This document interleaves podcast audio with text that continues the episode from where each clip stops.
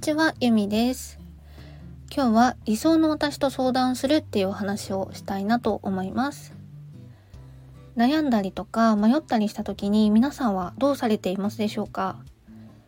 えっ、ー、と、私のおすすめはですね、未来の理想を叶えた自分と相談をするということです。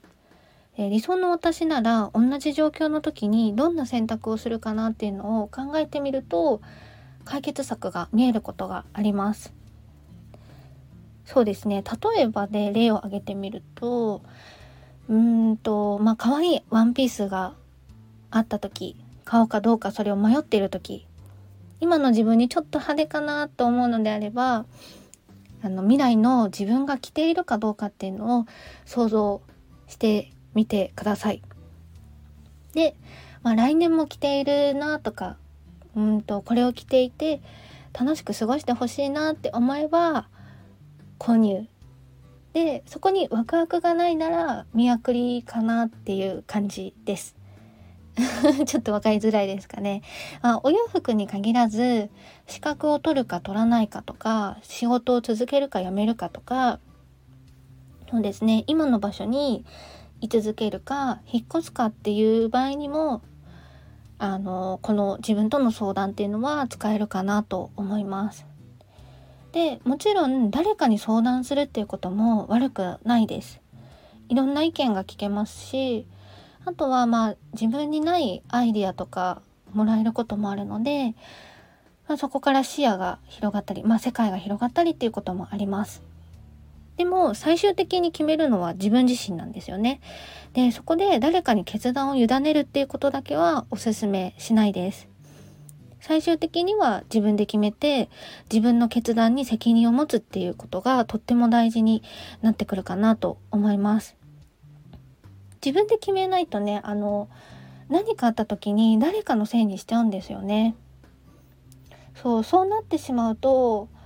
そうちょっとね自分も苦しくなっちゃうんですよね。はいなのであの自分で決めるっていうのはあの一番大事なポイントなんですけどそしてもう一つ大事なことっていうのがあの日常からとりあえずっていうのをなくすこととりあえずコンビニのお弁当にしようとかとりあえずこの服着て出かけようとかとりあえずまあしばらくは今の仕事続けるかみたいな感じでですねとりあえずのままだと未来もとりあえずの延長でしかありません。もうそこのあの現状に満足している場合は全然それでも OK なんですけどもう変わりたいっていう場合は少しでもウキウキする選択理想の自分が選ぶであろう選択っていうのをしていく必要があります。まあ、日常の本当に小さなあのこうした選択の積み重ねが私たちの未来を作ってます。本当に些細なことでもです。あのさっき言った何を食べるかとか何を着るかとか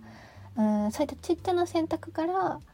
選択を自分ですることによって大きな選択も自分でできるようになる。うん、わかりますかね？伝わるかな？なので、まあ、ちっちゃな選択もとりあえずではなくって理想の未来理想の未来をん理想を叶えているであろう未来の自分と相談してあの選択していってほしいなと思います。はい。なのでねどうしようか迷ってるっていう方はあの理想の未来の自分と相談っていうのも一つ方法としてあの覚えておいてもらえればなと思います。はい、こんな感じでちょっとグダグダになってしまいましたが、今日の配信以上にしたいと思います。ではまた。